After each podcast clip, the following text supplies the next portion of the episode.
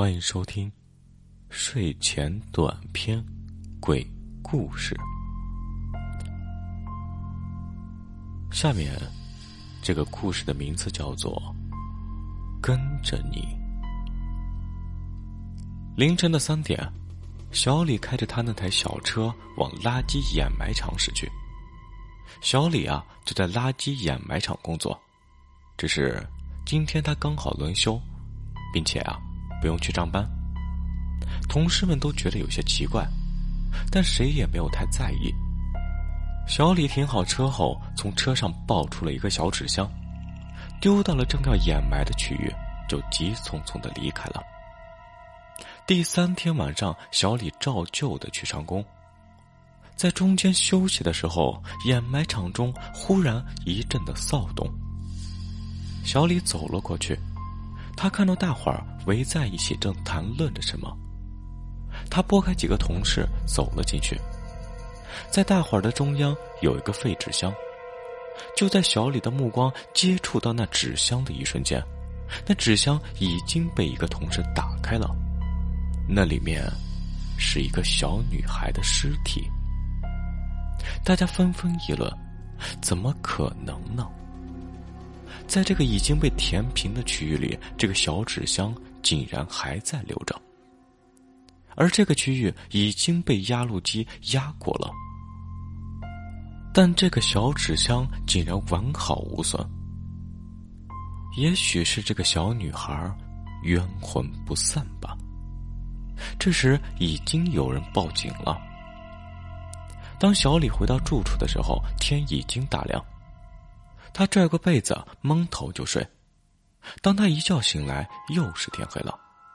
小李觉得自己很累，他不想去上班，就打电话向垃圾场请了个假，顺手打开了电视。现在正好是本市晚间新闻的时间，而新闻报道的正是那个小女孩的事情。报道说，那个小女孩是被先奸后杀。凶手是用双手将小孩给勒死的，那手法相当的残酷，而且新闻当中还有小女孩尸体脸部的照片，希望观众呀能找到这个小女孩的身份。小李站了起来去关电视，可他一抬头，画面上出现的竟是那个小女孩的脸，她的脸占据了整个屏幕，而且。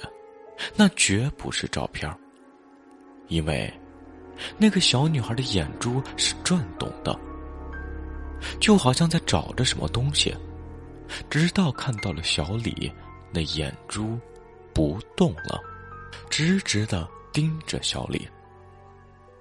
小李恍惚的后退了几步，他顺手拿起茶几上的烟灰缸向电视砸去，砰的一声，烟灰缸碎了。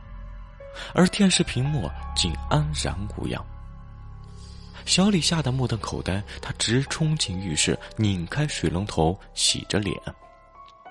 他边洗边想：这一定是幻觉，不会是真的，不会是真的。洗完了脸，小李抬头照镜子，李叔叔。茶几上的黑玻璃反射出来的，竟然也是那个小女孩的脸。小李一跃从沙发上跳了起来，向门口冲去。而当他跑到门口的时候，他从那两扇玻璃门里看到的，竟然又是那个完整的小女孩。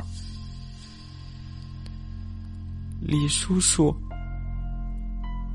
小女孩身上的衣服破烂不堪，小李甚至能闻到她熟悉的那种来自垃圾场里的腐臭的气味。小李吓呆了，他爬着向后退，最后整个人都缩在了墙角。他曲着腿抱着一个大坐垫，把脸整个都埋在了坐垫当中。不知过了多久。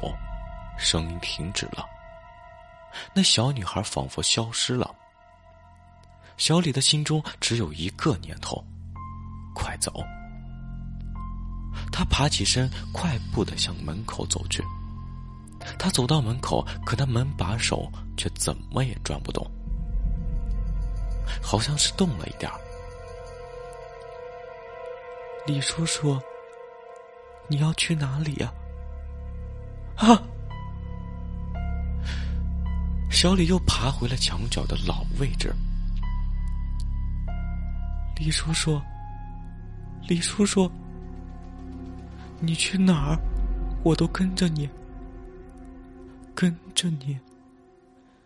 李叔叔，我跟着你，跟着你，我跟着你。